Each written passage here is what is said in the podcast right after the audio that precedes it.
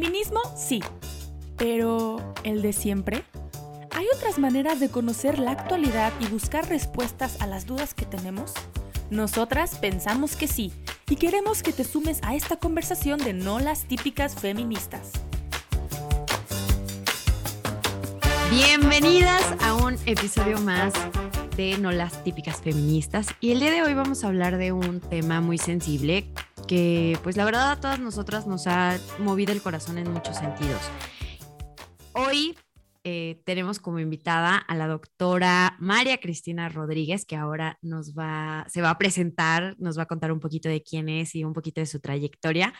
Pero el día de hoy eh, estoy con mi queridísima amiga Paulina Núñez desde la capital española. ¿Cómo estás? ¿Qué tal, Fer? ¿Qué tal, María Cristina? ¿Cómo están? Yo muy contenta de compartir este, este episodio, que efectivamente es un tema mm, urgente y doloroso, pero con mayor razón hay que ponerle cara. ¿no? Totalmente. Hoy vamos a hablar sobre feminicidios y las la violencia hacia las mujeres, sobre todo si no están aquí en México, los ponemos un poquito en contexto. En las últimas semanas ha habido una oleada de casos de muertes de mujeres y niñas. Específicamente, bueno, nos suenan muchísimo dos casos que fueron muy mediáticos. Por ahí eh, a lo mejor les suena el caso de Devani en, en, el estado de Nuevo León, una chica de 18 años que desapareció durante dos semanas y después encontraron su cuerpo en, un, en una cisterna de un, de un motel. Y después, eh, bueno, antes también había sido el caso de una chiquita de seis años, Victoria Guadalupe, en Querétaro. Y son casos que nos movieron muchísimo. Pero a ver, son dos casos de un montón de, casos de, mujeres desaparecidas, encontradas después asesinadas. Entonces, vemos una oleada de violencia además en el país en general, alrededor de todo el tema del, crimen organizado y muertes violentas de verdad muy trágicas. Entonces, para este tema, que es un, un tema delicado, quisimos invitar a una experta en temas de mujer, temas de género y también que nos propone una nueva mirada para entender el tema no solamente de la violencia, sino de la reconstrucción de paz. Una gran amiga de no la típica feminista, pero también alguien, una experta a quien admiramos muchísimo y que la verdad le hemos aprendido muchísimo, la doctora María Cristina Rodríguez. Cristi, para las amigas, ¿cómo estás? Hola, hola, pues muy bien, muy contenta de estar aquí, también pues preocupada por la situación y también pues tratando de aportar en este tema que duele, duele tanto, porque además vemos cómo la violencia se está volviendo una forma de respuesta en muchísimos países. Entonces, pues aquí encantada de estar aquí. Muchas gracias por la invitación, Pau, Fer y todas las demás del equipo de No la Típica Feminista. Cris, cuéntanos un poquito de ti, de tu trayectoria y cómo empezaste a entrarle estos temas. Sí, pues claro que sí. Pues bueno, em, yo soy psicóloga, yo estudié psicología, hice la maestría en psicología, pero también en este proceso de formación profesional, pues me tocó empezar a trabajar mucho temas de educación social, del tema de la prevención. Y entonces, tanto mi interés personal de trabajar el desarrollo de la persona, el trabajar, por ejemplo, el tema de la antropología de la sexualidad, como el, desarrollo profesional me fue llevando primero hacia el área de la investigación, que es una de las cosas que más me gusta, el tema de la investigación social y el tema también de las políticas públicas, específicamente en el tema de mujeres. Entonces, en los últimos años, pues hice un doctorado en investigación de comunicación para estudiar todo el tema de las políticas, de las narrativas. Y pues en todo este tiempo también ha sido un proceso de ir encontrando como las causas. Mi pregunta siempre cuando era trabajar el tema de los embarazos adolescentes, del maltrato hacia las mujeres, era cuáles son las causas de esto cuáles son las raíces, por qué estos problemas crecen a pesar de que se invierten, se hacen políticas, o sea, ¿qué nos está faltando?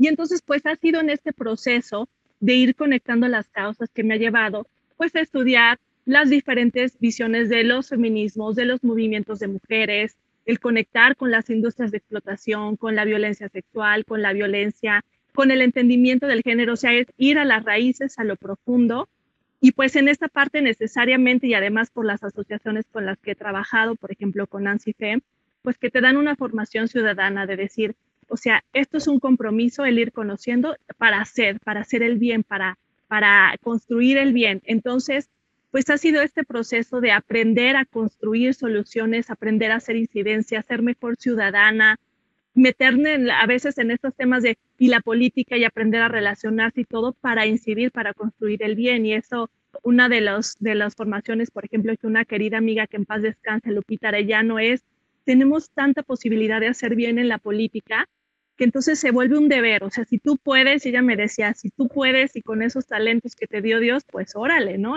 Te toca entrarle y además abrir camino para muchos otros. Entonces, pues ha sido este proceso de, de descubrirme también como una activista, como una defensora de los derechos humanos, también con una gran capacidad de empatía y entonces el encontrar un camino, también por mi propia historia, de encontrar un camino de cómo conectamos este dolor y estas carencias hacia el bien, hacia construir el bien, hacia, o sea, como una filosofía de en un México tan lastimado, en un país, no podemos, no, no podemos darnos el lujo de la desesperanza.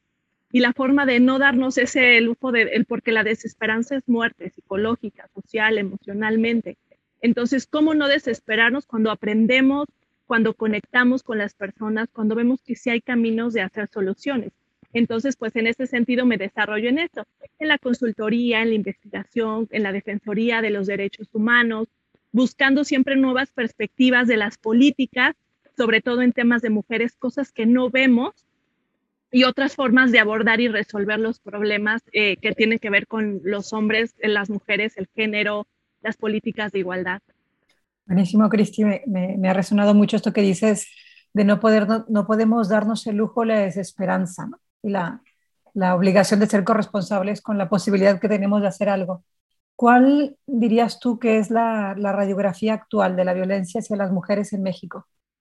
Pues sí, pues yo creo que lo, lo, lo, interesante ahora es que tenemos una explosión de algo que se viene alimentando y gestando desde hace décadas. O sea, esto no es nuevo, no es algo que está pasando y es muy significativo, por ejemplo, lo que fue el caso de las mujeres desaparecidas y muertas de Juárez, que fueron cientos de casos que durante décadas estuvo, sucediendo sí, con una parálisis social, con una parálisis política. Y entonces eso que pasó en ese entonces que empezó a llamar la atención, es ahora lo que está pasando, pero en muchos lados, en muchos estados, en muchas ciudades y de manera inexplicable. Entonces, ¿qué tenemos? Pues primero, si podríamos definirlo en una palabra, o sea, es, lo que tenemos es una crisis, porque no es solamente una, una crisis social o del narcotráfico, la violencia o eso, sino es una crisis que está paralizando a los ciudadanos, a los gobiernos, que está generando una tensión social y un miedo y una preocupación. O sea, esta crisis está muy vinculada a la experiencia del enojo y del miedo en la sociedad. ¿Ante qué? Ante este, este crecimiento, esta oleada de la violencia desbordada, porque la violencia pues existe en muchas formas, pero es una violencia desbordada que se percibe descontrolada donde no se puede hacer nada. en México tenemos una situación muy grave, 95 mil desaparecidos que están registrados porque todo mundo, o sea, todas las investigaciones dicen son muchos más, hay muchos que quedan, eh, que hay un subregistro. 52 mil cuerpos no identificados en, en, diferentes estados. Eh, son siete estados los que concentran casi el 70%. Muertes, o sea, desapariciones, entre 10 y 11 mujeres que diariamente eh, son asesinadas, más las desaparecidas, porque esa es la gravedad del asunto. Decía una, leía un testimonio de una, una buscadora de las que se dedican a buscar a sus familiares y decía, pues si a mí me atrapan, yo voy a hacer que me maten porque solo así me van a encontrar. Entonces el problema no solamente son las muertas, sino son los que desaparecen, los que están en calidad de no localizados o desaparecidos, y que entonces ahí permanecen por años. Entonces, esto es un problema que se ha desbordado y que ahora lo vemos representado en estos casos de estas, estas chavitas, eh, de Devani, por ejemplo, de los casos que ahora se han vuelto virales, del caso de la nena de Querétaro, que son casos que te cachetean en la realidad de decir, a ver, espérate, ¿qué nos está diciendo esto? Que algo muy grave está sucediendo. Porque que las personas, y entonces es como un despertar, o sea, lo que nos está sucediendo es, esto ya es tan grande, tan desbordado, que lo que está pasando es que estamos eh, despertando, perdón, de algo que viene sucediendo y alimentándose desde hace décadas. Y además, si a esto le sumamos, pues las fallas, la, eh, la actuación tan deficiente de las autoridades, las redes de corrupción, el narcotráfico, la trata, pues estamos como en un momento donde estamos en el shock de que no sabemos qué hacer porque vemos que es demasiado grande el problema.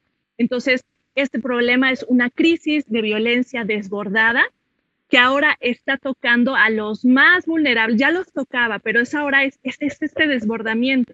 Y algo que sucede con este tema es que parecen muertes inexplicables. ¿Por qué alguien va a llegar una chavita que no estaba haciendo más que esperando un transporte? ¿Por qué alguien va a llegar una nena que va a la tienda o a la papelería y le destroza la vida o abusa sexualmente? O sea, esta inexplicabilidad de la violencia es lo que está generando ahora una parálisis social muy grande y gubernamental también. Oye, Cris, justamente, a ver, hay como mucha inquietud e incluso duda sobre qué es el feminicidio, o sea, qué es un feminicidio, por qué le llamamos feminicidio y por qué se dice, o, eh, digamos, en redes sociales escuchamos mucho, en las noticias, muchas activistas usan esta frase de a las mujeres las matan por ser mujeres. Entonces, si nos podrías platicar un poquito como tanto el concepto como de esta idea de por qué se dice que a las mujeres las matan por ser mujeres y si ¿Tú crees que es correcto usar esta frase? Sí, ciertamente tiene que ver con la mirada desde la cual se está analizando el fenómeno. O sea, el término feminicidio se empieza a usar a raíz de la labor de varias activistas feministas, en México específicamente, por ejemplo, Marcela Lagarde, que empiezan a decir, vamos a usar el término feminicidio, ¿para qué? Para explicar un fenómeno específico de estos eh, asesinatos y violencia extrema hacia las mujeres que suceden en un contexto de múltiples violencias como parte del sistema. Y eso tiene que ver, o sea, es decir, el tema no es solamente, por ejemplo, pensemos en el caso de las muertas de Juárez, las mujeres muertas de Juárez, que fue de los más famosos. El tema no es nada más, es una mujer que desapareció y apareció muerta o que desapareció, sino es que eso sucedió en un contexto de deshumanización previa de las mujeres, de mujeres cansadas, que no tenía, que donde las autoridades no hacían nada, donde o no hacían o daban, o sea, mucho del testimonio, por ejemplo, de los colectivos de buscadores y buscadoras, pues es que ellas son quienes llevan las carpetas de investigaciones, ellas son quienes recopilan las pruebas, ellas son quienes van y buscan a las cosas. Entonces, ¿qué es lo que se trata de representar con este término feminicidio? Es que no es solamente el hecho del homicidio por sí mismo, sino que es el homicidio en un contexto de vulneración de la mujer o de la, de la condición de ser mujer o de la sexualidad de la mujer o de la maternidad de la mujer.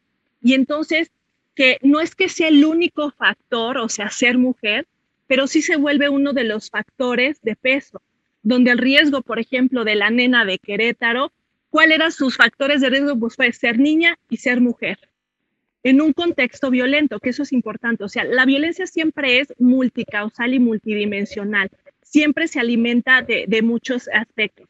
Y esto definitivamente se alimenta de una sociedad donde, por ejemplo, hay una tolerancia a la violencia como respuesta, aprendemos la violencia como una forma de resolver los problemas.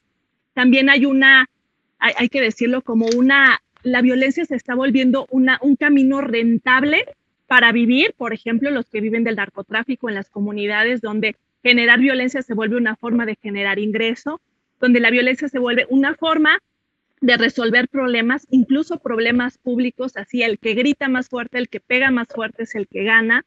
Y es una forma también, la violencia se ha legitimado como una forma de hacerse escuchar, en un ambiente donde hay corrupción y la colusión de las autoridades o autoridades que están sobrepasadas, que no tienen recursos, que no saben qué hacer, que no están capacitadas. Y entonces es en ese ambiente que se suma, por ejemplo, el tema del machismo, del desprecio hacia la mujer. O sea, por eso es que si lo vemos es, hay estados o comunidades donde esto explota mucho más y otras donde se contiene. ¿Qué tiene que ver con esto? Con la suma de factores. Entonces, el feminicidio lo que busca identificar es que no es solamente las condiciones de corrupción o de narcotráfico, sino que se suma una eh, violencia cultural hacia la mujer. De hay condiciones de deshumanizar a las mujeres y por eso hay que señalar que la condición de ser mujer se vuelve un factor para recibir violencia extrema. Entonces, a muchas veces se ha llevado al extremo ciertamente, ¿no? O sea, no todo es feminicidio, no todo es, o sea, la dimensión cultural, o sea, son factores que se suman, pero también decir que no importa o que a veces se ha usado esto de la violencia no tiene género, pues es borrar una parte de las dimensiones que es importantísima entender, porque entonces vemos que sí hay violencias específicas hacia las mujeres o que se dirigen a explotar y violentar el cuerpo de las mujeres, por ejemplo, la prostitución, la maternidad, por ejemplo, los dientes de alquiler, o la identidad de la mujer, o sea, como tres ámbitos de, de vulneración de las mujeres y que son dirigidas específicamente hacia las mujeres, que hay industrias que específicamente explotan a las mujeres o la sexualidad o el cuerpo de la mujer. Entonces sí hay un componente cultural que tiene que ver con, con la identidad, con el cuerpo de la mujer y por eso es que hay que hacerlo notar porque si no, entonces, si lo metemos todo en la misma bolsa de homicidios, pues es como, no, o sea, no da igual ser asesinado en una balacera, por poner un ejemplo, no da igual ser asesinado porque ibas con una falda y alguien así pues quiso eh, violarte porque se le dio la gana y te asesinó. No es lo mismo, o sea, por ejemplo, en el tema de donde ha crecido el crimen organizado, las mujeres y las niñas se convierten en la moneda de cambio, donde entonces te pago con niñas, te pago con mujeres. Y entonces es, esto no es solamente un tema de homicidio, o sea, tiene que ver con la identidad de la mujer y por eso es importante señalarlo y nombrarlo. Totalmente, Cris.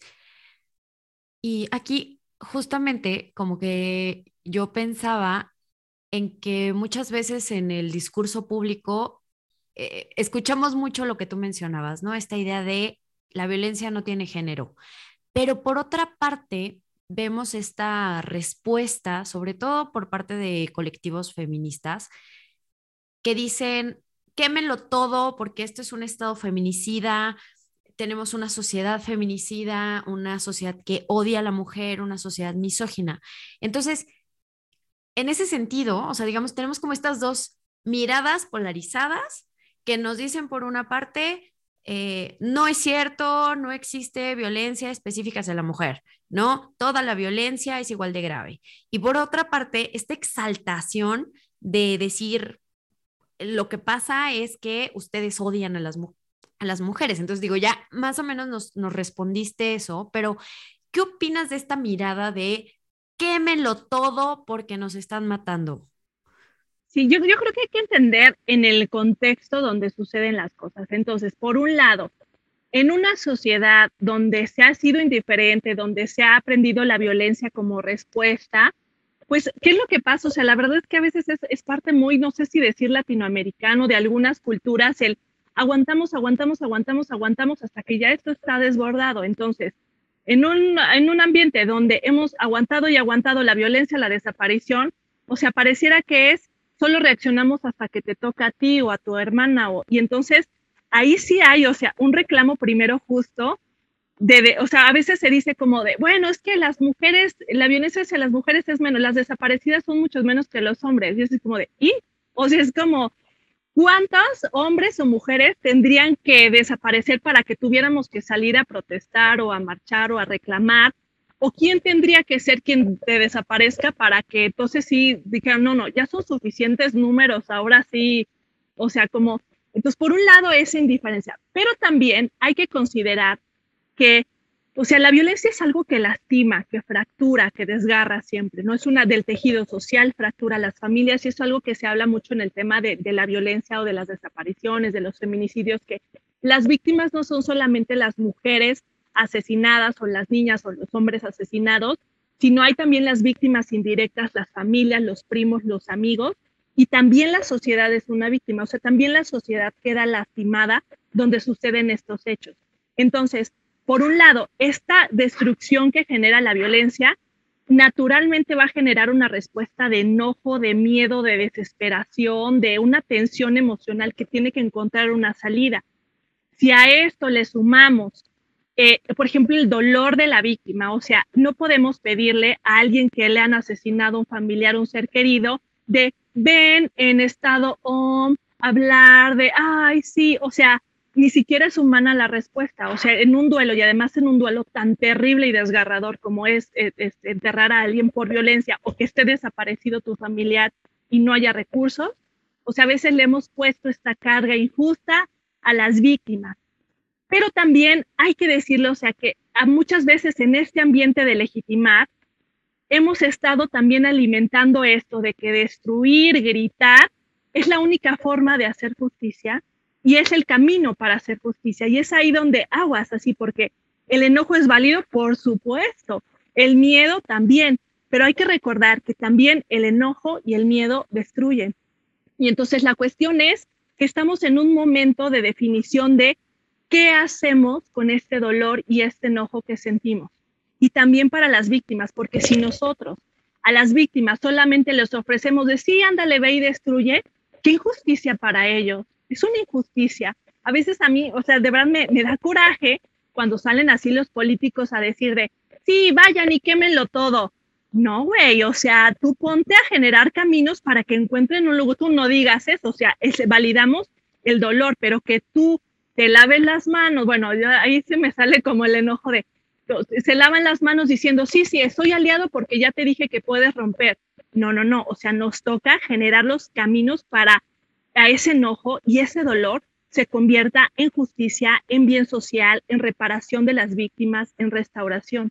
Y entonces, pues es una, es una, así decirlo, una tentación muy humana que el enojo, el dolor, lo, o sea, nos puede destruir a uno mismo, lo podemos convertir en destrucción. Y esto, pues es un tema delicado porque a veces se ha planteado como que cuestionar esto es estar en contra de las víctimas. Y a veces sí se ha vuelto como en un reclamo injusto de, desde mi escritorio y mi tele digo, ay, no, no, qué gacho, que no hagan eso. Bueno, pero ¿qué sí está? O sea, ¿qué sí estamos haciendo? O sea, ¿qué caminos estamos ofreciendo para las personas enojadas, eh, con el dolor, con la desesperación de nadie me hace caso, no hay justicia, no encuentro, yo misma me tengo que organizar? Pero también ahí podemos encontrar, o sea, de los grandes testimonios de, de muchas personas, por ejemplo, tengo muy presente ahorita en mi corazón de los, de los colectivos de buscadoras, donde la gran mayoría son mujeres, ¿qué están haciendo ellas en su dolor, en su desesperación? Están haciendo lo que están trayendo, están buscando los cuerpos, están identificando, están creando sistemas de identificación, están generando retroalimentación a los protocolos, a las fiscalías, están generando visibilización, están cooperando con los comités de desaparición forzada de la ONU, están haciendo investigación, análisis, o sea, recientemente conocí a una activista de las buscadoras muy importante acá, me estaba platicando de su análisis, dice, es que tenemos que entender a las comunidades, porque el narco se vuelve un tema aspiracional, la fractura de las familias. Yo estaba así de, wow, es que eh, muchas, o sea, en el dolor sí, o sea, es lógico y podemos comprender, pero también estamos viendo que muchas de estas víctimas nos están haciendo, enseñando un camino de reconstrucción social ante el cual, o sea, deberíamos estar todos de qué ayudo, qué hago, cómo te, cómo te ayudo. Entonces, es un tema delicado, sí, porque no podemos, o sea, señalar con el dedo y juzgar así nada más, sino tenemos que asumir en el contexto en el que está surgiendo, pero también asumir eh, esta realidad difícil que es, lo que necesitamos no es la destrucción, sino sanar, reparar, construir paz. O sea, lo que, nos, lo que necesitamos no es la venganza de que el feminicida se quema o se pudre en la cárcel porque maldito, sino lo que necesitamos es que esto no vuelva a suceder, que tengamos comunidades pacíficas. Entonces, a veces en este engancho del el dolor o la desesperación, podemos alimentar formas que no nos traen, o sea, es bueno, se quema algo y luego que eso no trajo justicia. Y entonces podemos entender la respuesta, pero también nos toca como generar este proceso entre acogida y creatividad para la paz, de decir, a ver, ok, vamos a este dolor y vamos a construirlo. Entonces, este equilibrio, pues nos cuesta trabajo, ¿no? Porque a veces, pues como no lo hemos vivido, pues nos es muy fácil así señalar y condenar al que está reclamando con los recursos que puede en un Estado que no hace caso fallido con gobiernos que fallan.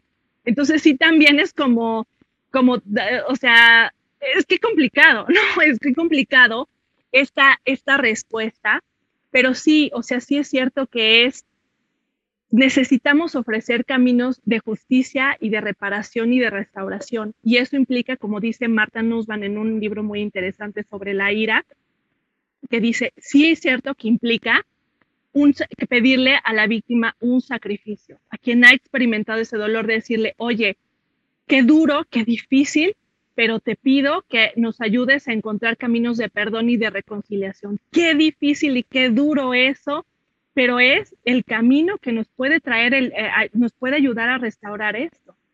Y quizás, perdona Cristi que te interrumpa, pero quizás es el único trato respetuoso, ¿no? Después de tanto sufrimiento, el tratarles como, como adultos. Dices, a ti víctima que has sufrido, mi, parte del perdón que como sociedad te debemos, eh, porque pues efectivamente a mí me cuesta, me cuesta entender, no, no la idea, sino me cuesta entender de corazón la incapacidad para poner soluciones. Y cuando escuchas, yo te escuchaba y me viene a la mente como si fuese pues un problema radial, ¿no? Dices, tiene 25 ramas. Si tiene 25 causas, pues espero que tenga por lo menos 50 soluciones, ¿no? Em, y aquí la pregunta es doble. Eh, de cara a, ser parte de una, de una cultura de prevención, yo creo que, y lo has dicho ahora, ¿no? Dices, es sanar, es acompañar, es, es reparar en lo que se pueda como sociedad, bueno, ojalá lo, hagan los gobiernos pertinentes, pero también como sociedad civil, creo que en eso México es muy fuerte, ¿no? Estamos tristemente acostumbrados tanto al mal gobierno que la sociedad civil se sabe poner de pie mucho más que en otras sociedades, porque sabemos que las cosas si tienen que hacerse, hay que hacerlas. Entonces, si, si tú pudieras ponerle como fases ¿no? a, la, a, esta respuesta, a esta cultura de prevención, porque es que efectivamente es una crisis, pero no es una crisis de fácil solución, de quito a la persona 1 y a la persona 2. Ahorita que decía lo de las mujeres de Ciudad Juárez, yo soy de Sonora, se me ponían los pelos de punta porque es, es algo que yo he escuchado desde que soy niña, que en Juárez desaparecen mujeres. Incluso, y eso, bueno, la primera pregunta es esto, lo de las fases de solución, pero, pero también me interesaba mucho desde el inicio el tema de la narrativa, ¿no? el uso del lenguaje. La palabra crea realidad hablar de desaparecer es como hablar de magia. También te lo comentabas tú en el live, ¿no? Em, desaparecer, diciendo, no, desaparecen. Alguien, alguien se las ha llevado, alguien las ha violentado. Eh, no, no se encuentra el cadáver. No sé si también en la fase de solución haya organizaciones que estén ofreciendo asesoría de comunicación, incluso a los gabinetes de gobierno. La incompetencia o no del judicial, digamos, se me escapa, me queda muy grande porque a veces no entiendo ni de quién es la incumbencia directa y tal, pero que están obligados a públicamente dar un mensaje de, reparación continuo. Em, a no ridiculizar, a no minimizar y a no mostrar esa, distancia que se siente. ¿no? Marta, en este último caso de, esta chica en Nuevo León, no pueden ser así irresponsables con un manejo de, de la vida de, de, la hija de alguien, de la hermana de alguien, de la amiga de alguien, Dices, eso es que nos pone los pelos de punta a todos. Pero entonces, en esas fases de solución, ¿cuál crees tú que serían algunos de los posibles caminos para una cultura de prevención? Sí, y, yo sumaría un poquito de, más que una cultura de prevención, es una cultura de paz. Y lo decía Reinserta, necesitamos, nos surge hablar más de paz, no solo de combate la violencia, combate, sino tenemos que empezar a hablar de paz. Y eso, pues es un cambio de enfoque, de narrativa, de, no es lo mismo detener la violencia que tener paz. Entonces, desde ahí como que yo misma me, he cuestionado, ¿no? Como todo eso. Entonces, ¿cuáles podrían ser las fases? Yo creo que primero, o sea, algo que recientemente en la última evaluación que hizo el Comité de Desapariciones Forzadas de la ONU en la revisión que hace a México, dijo una frase que debemos como eh, grabarnos en el corazón. Dice, las víctimas son personas, no números. Y entonces dice, esto se ha desbordado tanto que lo, estamos viendo como números de uno más y entonces en ese numerar eh, lo que estamos haciendo es deshumanizar incluso. Entonces, por un lado, o sea, yo creo que en este proceso de revertir, o sea, yo creo que hay procesos de necesitamos rehumanizar, primero, por ejemplo, a los 52 mil cuerpos, o sea, personas que su cuerpo está ahí sin identificar, o sea, que o sea, es un número, son números, ¿cómo no les vamos a poder identificar quiénes son? o sea, y también humanizar a las víctimas. Y ahí yo creo que una de estas fases tiene que ver con detectar estos continuos de deshumanización que se vuelven la tierra fértil para la violencia, porque la violencia es un efecto, o sea, no es que de repente suceda la violencia, sino que previo a la violencia hubo deshumanización, procesos diferentes, así que fueron alimentando hasta que la violencia, ya sea como acto individual o como acto social, explota. Entonces, en este proceso, o sea, ¿qué nos está deshumanizando? Y ahí, o sea, por ejemplo, en los estudios del tema de mujer, de machismo, de la misoginia, pues podemos hablar de, primero, qué está deshumanizando a las mujeres. Y ahí podemos hablar de las industrias de explotación. O sea, necesitamos urgente retomar este tema de la trata, la prostitución, la pornografía, que son escuelas, los vientres de alquiler, y lo voy a decir también, o sea, hasta el aborto, que son escuelas de deshumanización, donde entonces hablamos de útero, o de persona, o sea, como de que estamos deshumanizando, ¿no? Donde no nos importa la circunstancia, por qué las mujeres llegan a eso, sino lo queremos ver solamente desde una visión de político, de salud pública, pero cómo se está volviendo una escuela de deshumanización. El tema, por ejemplo, de la pornografía eh, y de la prostitución como práctica también social. Pero también, por ejemplo, tenemos que pensar, o sea, la deshumanización no es hacia las mujeres, sino también la deshumanización hacia los hombres. O sea, muchos de los hombres que están siendo captados por el narco están siendo captados desde niños y de adolescentes. Entonces, que ya traen factores de riesgo y esos factores de, o sea, vemos cómo se alimentan, ¿no? O sea, no es que nadie llegue y diga, ay, bueno, si yo quiero ser narco, voy a matar. Es que ya traes factores. No es que una mujer diga, ay, sí, yo voy a, voy a dejar que me exploten y me prostituyan. Es que ya traes factores que te hacen vulnerable para ser deshumanizado. Y ahí, por ejemplo, vemos el tema, o sea, yo creo que un, tema que, necesitamos abrazarlo como uno de los pilares de combate a la violencia es el tema del abuso sexual infantil. O sea, México tiene, es el número uno de abuso sexual infantil, es el productor número tres de pornografía infantil. Y hay que decirlo, o sea, la mayoría de los abusos sexuales son hacia las niñas, pero también los niños, no hay que hacerlos invisibles. Entonces, tenemos un montón de situaciones que están deshumanizando y lastimando la, el desarrollo, eh, o sea, de forma terrible desde temprano. ¿Y qué estamos haciendo por esos niños? O sea, son niños que se están volviendo invisibles. Y entonces, mucho del problema de la violencia es que, o sea, las respuestas que nos dan es llegar a castigar cuando ya está hecho el mal, ¿no? Entonces, sí, vamos a aumentar las penas. Pues sí, ya llegaste tarde. O sea, si llegamos vamos a castigar, ya llegamos tarde. Y entonces queremos castigar al violador, ¿no? Pues hay que eh, primero captar a los niños abusados para que no se vuelvan ni víctimas eh, perpetuadas, ni violentadores o ni agresores sexuales. Entonces, como que este proceso de decir, a ver, la violencia, es que el problema con la violencia es que efectivamente es tan terrible que llama muchísimo la atención y hay que atenderlo urgentemente, pero se nos olvida atender todo lo que está alimentando previamente. Entonces, en estas fases yo creo que uno es tener, voltear a las infancias. Necesitamos hacer un gran, un gran estrategia en conjunto para decir, a ver, tenemos que ver a todos los niños y protegerlos porque ahí estamos cortando la cadenita de la violencia. ¿Cómo le hacemos para que no los capte el crimen organizado? Para tratar el tema de la prostitución y la pornografía con los niños, el tema de la hipersexualización, o sea, el abuso sexual infantil, por un lado. Luego también yo creo que en estas fases también tenemos que hacer un, o sea, leía muy interesante como mucho del tema, o sea, tiene que ver con la vulnerabilidad social económica, o sea, muchos de los que se vuelven en la violencia como forma de vida son, por ejemplo, campesinos, comunidades donde no tienen para comer, y eso me lo decía una, una activista de las buscadoras que me decía, se vuelve aspiracional, ser del narco se vuelve un logro para la familia, que tu hijo sea del narco es guau, porque es la única forma de progresar. Y entonces, si no le ofrecemos alternativas dignas de desarrollo a las familias, pues estamos alimentando un sistema donde la violencia se vuelve rentable, donde rentar mujeres pues se vuelve una forma de vida, donde vender tu cuerpo se vuelve la única manera de conseguir un ingreso eh, o, lo que es lo que hay. Entonces, el gran esfuerzo es, o sea, primero eh, voltear como hacia las causas. Y luego además, pues necesitamos en esto que decían de son, las víctimas son personas, no números, sí necesitamos voltear a ver que hemos puesto la carga de la respuesta inmediata en lo penal. A ver, fiscalía, rápido, así ya. Pero a ver, es lo único que se puede hacer. O sea, si la fiscalía no funciona, estamos fritos y ya no se puede hacer nada.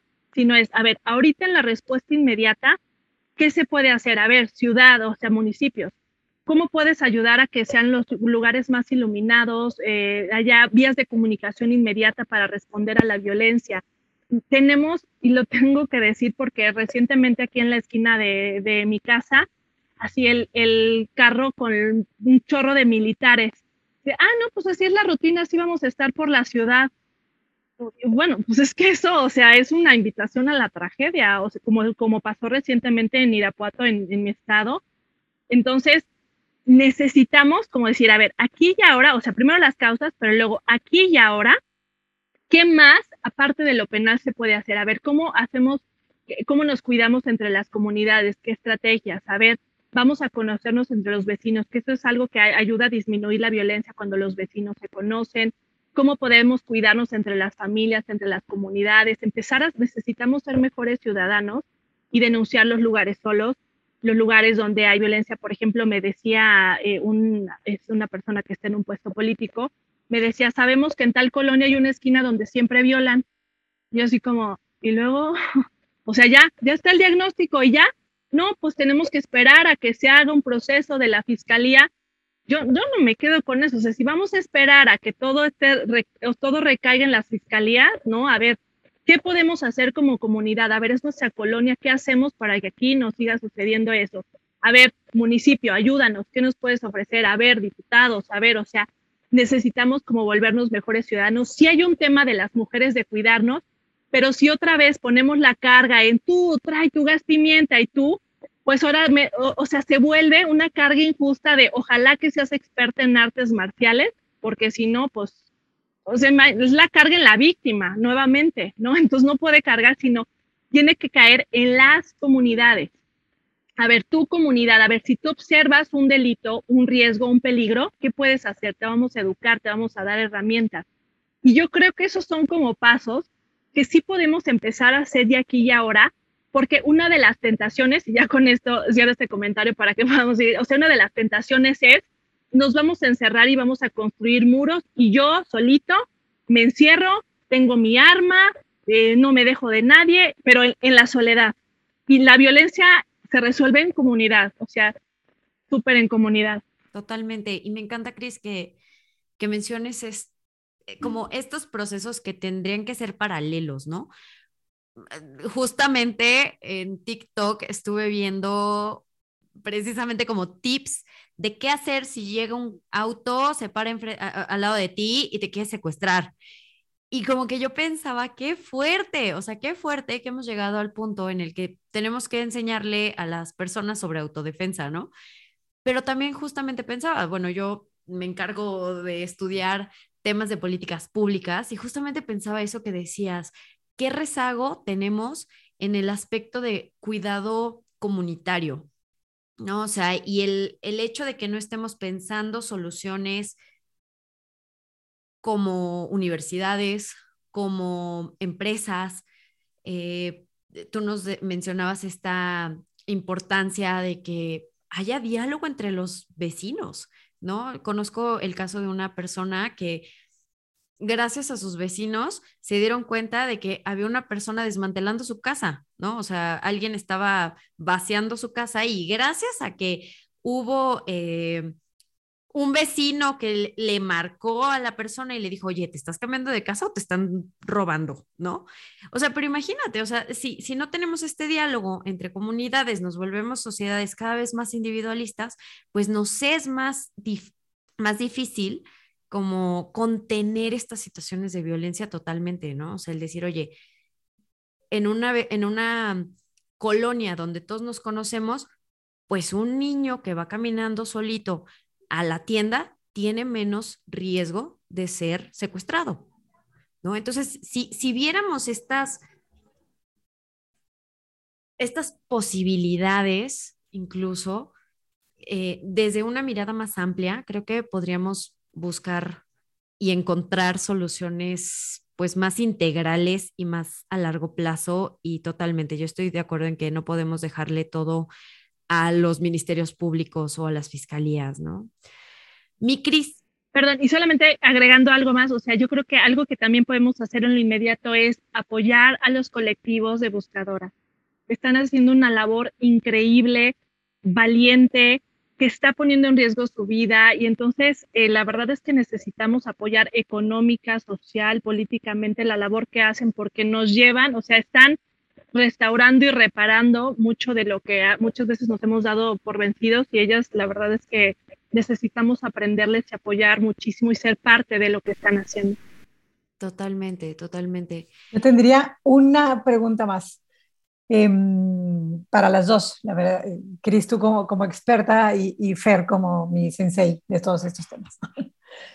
Creo que, que, así como, como hay una obligación, lo que decíais ahora, ¿no? decían ahora, de políticas públicas, de um, sociedad civil, de las, de las propias familias, etcétera, eh, de comprender el dolor de, de, los que quieren ir y quemarlo todo, ¿no? Entonces, por dolor. Entonces, no se justifica la violencia, pero sí, sí, sí comprendo, bueno, comprendo, me paso una idea de, ese, de esa dimensión de dolor y no es vandalismo puro y duro, ¿no?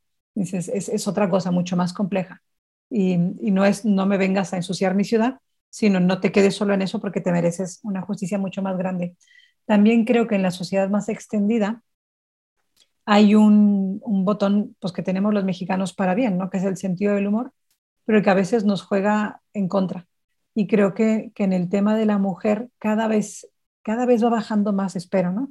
El, el chiste fácil, el ridiculizar rápido lo que tú dices de los colectivos, ¿no? Eh, yo he escuchado cada vez menos, gracias a Dios, ¿no? Pero, pero verdaderas salvajadas, ¿no? Una, o sea, crueldades, crueldades de broma o comentarios fáciles que entiendo que vengan del deseo de que eso no exista. Entonces, como no quiero que existas, lo ridiculizo, lo minimizo o doy unas, unas, soluciones simplonas de, bueno, pues es que no tendría que haber salido así vestida. Eso cada vez más vamos entendiendo como sociedad que dices, nada justifica, absolutamente nada justifica que violenten a alguien, pero está siendo gradual. ¿Qué pautas también recomendarían ustedes o qué les ha ayudado a ustedes con, con la gente con la que nos relacionamos normalmente ¿no? en el día a día yo creo que esa respuesta tan fácil, ¿no? De, es que, bueno, mi papá y mis hermanos no me han maltratado, dices, pues benditos a Dios, pero el tema no es, o sea, no vamos a responder a esto porque le esté pasando a cada mujer en el país y en el planeta. Eh, e, ese tema como de responsabilidad social no lo tenemos del todo comprado. Se no están juzgando entonces a los hombres que se han portado bien contigo. No es ese el tema, ¿no? Ni a todos los hombres en, paquete que eso también ya lo hemos hablado en este podcast varias veces. Creo que, que, hay como sociedad, eh, no sé cómo explicarme, pero como nexos mentales que nos falta hacer todavía. Si no es tu situación, pues de verdad aplaude con las orejas de alegría y hazte responsable de que no es tu situación y sí tienes la obligación de que si no es tu problema, directamente, o sea, no estás directamente afectada, pues tienes la obligación de comprometerte en la solución. ¿no? Quizás si estuvieses directamente afectada no tendrías ni la fuerza, ni el ánimo, ni, ni la psicología, no lo sé. Si yo no he perdido a nadie, ¿no? Eh, pues yo estoy en una situación de poder ayudar todavía, ¿no? Dios quiera que siempre sea esta nuestra situación. Pero no sé cómo explicar esta, esta inquietud que tengo, que, que hay algo cultural que nos lleva a minimizar lo que nos duele. Bueno, creo que es en cualquier país, en cualquier cultura, todo el mundo se pone, en España se dice ponerte de perfil cuando ya no quieres enterarte de algo, ¿no? Pero en México eso va muy vinculado a la broma y al ridiculizar y en cualquier colectivo a mandarlo todo a los otros, ¿no? Dices, no, es que esto es de, de los otros. De donde yo esté, pues es de los otros, del otro extremo, el, sea, el que sea que sea. Y es, creo que ahorita el, también decía Cristi, ¿no? Que, que, esto es una crisis y todas las crisis sabemos que son posibilidad de crecimiento. Pues puede, puede ser un momento en, en un país tan fregón como el que tenemos, ¿no? De una responsabilidad social masiva, grupal. Dices, para siempre, como, como pasan los terremotos, ¿no?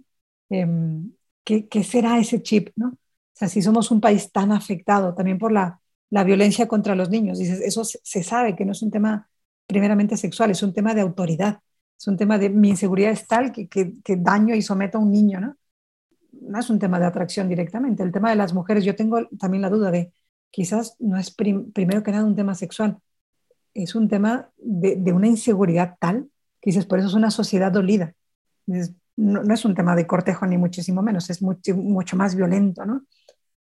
¿Qué, qué, qué hay en la genética mexicana si esto se puede contestar brevemente y no alargarnos demasiado en el, en el, en el podcast, ¿no? Pero que lo tengamos a nuestro favor.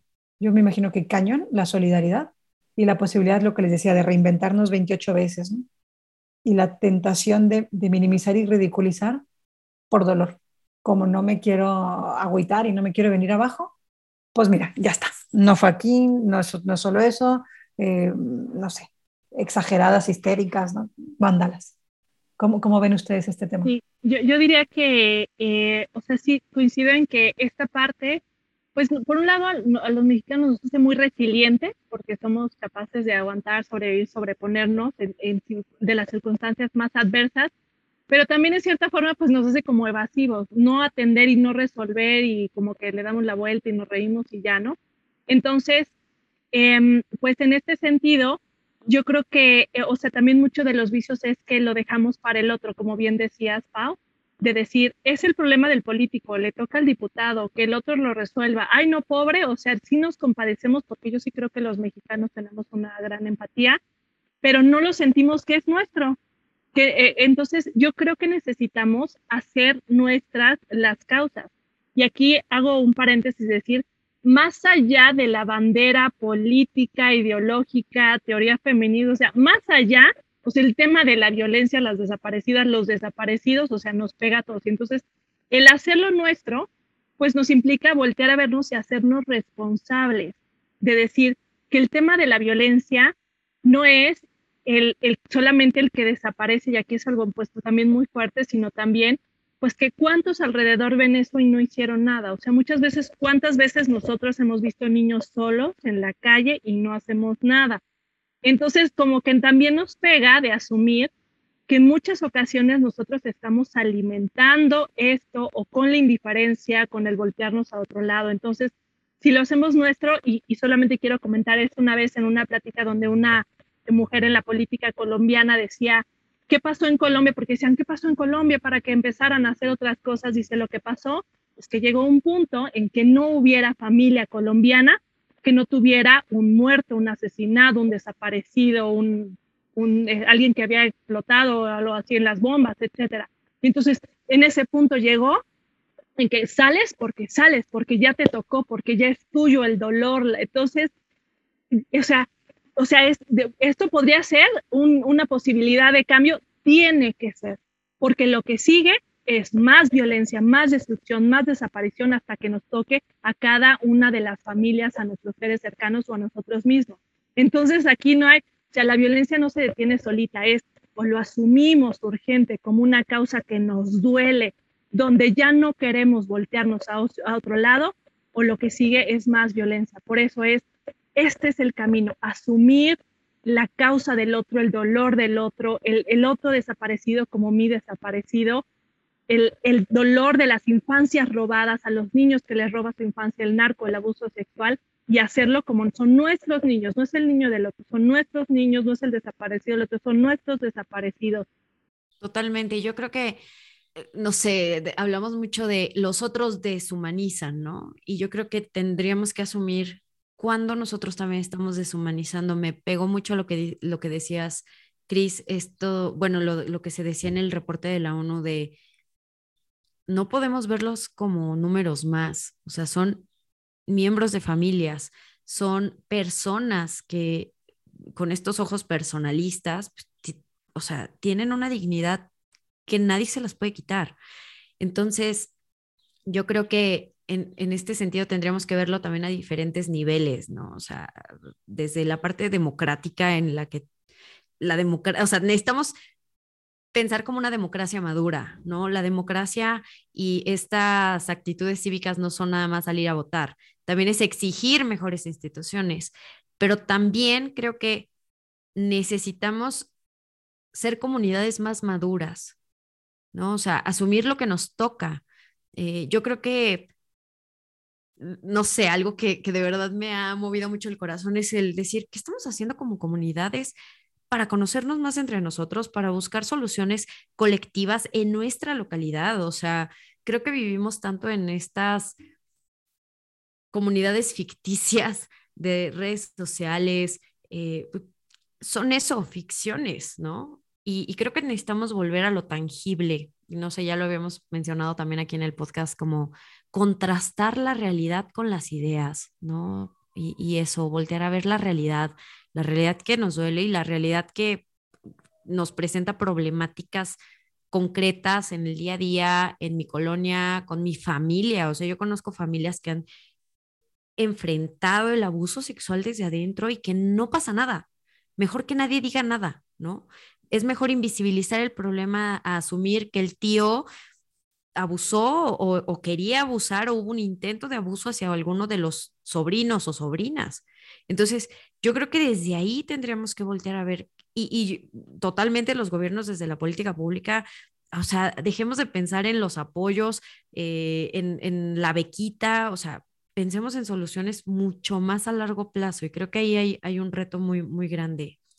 Y bueno, mi Cris, vamos a, ir cerrando y quisiéramos preguntarte qué libros, cuentas, podcasts, documentales nos recomendarías para ahondar un poquito más en este tema.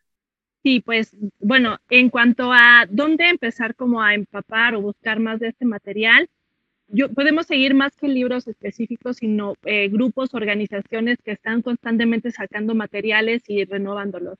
Una de ellas es, por ejemplo, Reinserta, que está, incluso tiene ahorita una campaña de niñas robada, interesantísimo para ver, y ellos trabajan este tema de justicia restaurativa. También los colectivos de las buscadoras, de verdad es que me han ganado el corazón porque eh, están haciendo una labor extraordinaria, los diferentes colectivos en los estados, hay que estar atento de lo que dicen, escucharlas. Tienen, eh, yo creo que ellas están comprendiendo los diagnósticos sociales más que cualquier persona, ¿no? De las comunidades. Entonces, todo el trabajo también. Ciertamente también a veces dicen, bueno, pero es que hay activistas del feminismo muy radicales, así, no importa. Yo creo que sí necesitamos escuchar todas las voces y todas las propuestas. Entonces, pues hay muchos, eh, muchos colectivos eh, feministas que están haciendo esta labor de hacer virales estos casos de, de, las mujeres desaparecidas, que son los que están llamando la atención. Yo creo que vale la, la pena también seguirlas. También es importante seguir eh, todo lo que es el tema del Comité contra la Desaparición Forzada de la ONU, porque está pues en un proceso de revisión, hizo el año pasado un análisis muy exhaustivo con muchos eh, testimonios, organizaciones, entonces ahí podemos encontrar mucho material. Y también hay lo que son, o sea, los diagnósticos del tema de los desaparecidos, esos son varios autores, pero los podemos buscar así. ¿Por qué? Porque están haciendo una labor muy interesante regional de los estados. ¿no? Diagnóstico de desaparecidos en el Estado de México, diagnóstico de mujeres desaparecidas en Nuevo León. Todos estos tipos de estudios, la verdad es que están haciendo una labor muy interesante de eh, mapear eh, específicamente lugares, puntos de riesgo, comunidades, qué está alimentando, dónde están creciendo el crimen organizado. Y pues son, o sea, ya están estos materiales los que podemos usar también como herramienta para incidencia. Y pues bueno, por supuesto también de los diferentes grupos que, está, que estamos trabajando en este tema, incluyéndolas ustedes, no la típica feminista, pues son donde estamos ayudándonos a hacer visible y hablar de estos temas y además apoyar el trabajo de otros y otras mujeres.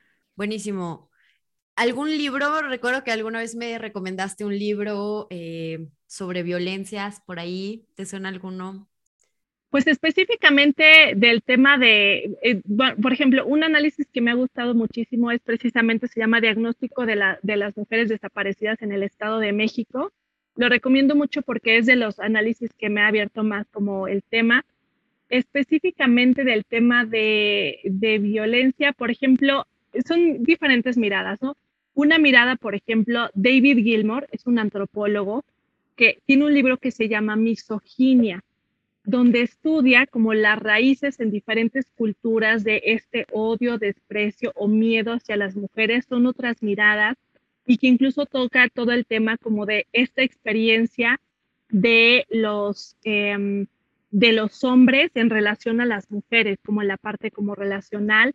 También hay un libro muy interesante que se llama hermenéutica de los feminicidios, que también busca, es muy interesante porque busca la mirada del feminicida, del agresor, la experiencia. Y entonces es también otro lado que también tenemos que meternos, ¿no? O sea, ¿qué está pasando con los que se vuelven agresores. Genial, pues mira, eh, tantísimas cosas valiosas que has dicho, Cristi, me quedo y me resuena mucho el saber que el problema nos viene de fuera y la solución nos viene de dentro. Porque entonces el problema espero que algún día pare, pero la solución nunca va a parar. Buscar miradas, ¿no? las de los seres queridos y la de los agresores. El crear comunidades y conocernos. Y el riesgo más, ojalá, ¿no? que un día el riesgo más grande que corra una mujer en México sea el de conocer a sus vecinos. Y nada más dice, porque te implica salir de tu zona de confort. Y no el riesgo de que un político sabe que en una esquina violan y no haga nada. Así que la solución está en crear comunidad y en no deshumanizarnos, al contrario. Cris, si quisieras que la gente se quedara con una sola idea de lo que hemos platicado, ¿cuál sería? Pues eh, yo creo que el principal mensaje es necesitamos, es momento de construir la paz. Buenísimo. Muchísimas gracias, Cris. De verdad, eh, te aprendemos un montón todo el tiempo. Aquí quisiera hacer un comercial en No la típica feminista, tuvimos un live sobre este tema, también nos extendimos en, algunas ideas. Si quieres saber más, si quieres, si te quedaste con esta inquietud de quiero seguir escuchando sobre esto, te invitamos a que lo escuches también con la doctora Cristina Rodríguez, que nos acompañó el día de hoy. Y, Cris, ¿en qué redes sociales te encontramos? Sí, pues uno de los medios es LinkedIn, ahí me pueden buscar María Cristina Rodríguez García, es también como la parte profesional y donde estoy con la tarea de ya empezar a subir más contenidos ahí. En mi Instagram también es un Instagram personal, pero ahí de, vez en cuando subo también informaciones, arroba Cristi con Y-roga. Y pues también con las diferentes asociaciones con las que colaboro, diferentes como, pues no la típica feminista, ANSIFEM, Unión Mujer, con eh, Red Desarrollo Justicia y Paz, o sea, diferentes aliadas, amigas, pues ahí constantemente estamos haciendo colaboraciones, entre muchas otras, perdonen que no las mencione a, todas, pero muchas en las que estamos haciendo. Eh, eh, también recientemente, pues en, Guanajuato se está este, formando un centro para la igualdad de género, entonces, bueno, ahí síganos en estos proyectos donde podemos estar en contacto. Muchísimas gracias, Cris. Cris, de verdad, millones de gracias por tu tiempo, por la pasión y conocimiento que tienes en esto. Y, gracias, de verdad. Y ojalá, ojalá, muy pronto esto sea un conocimiento obsoleto. Así es.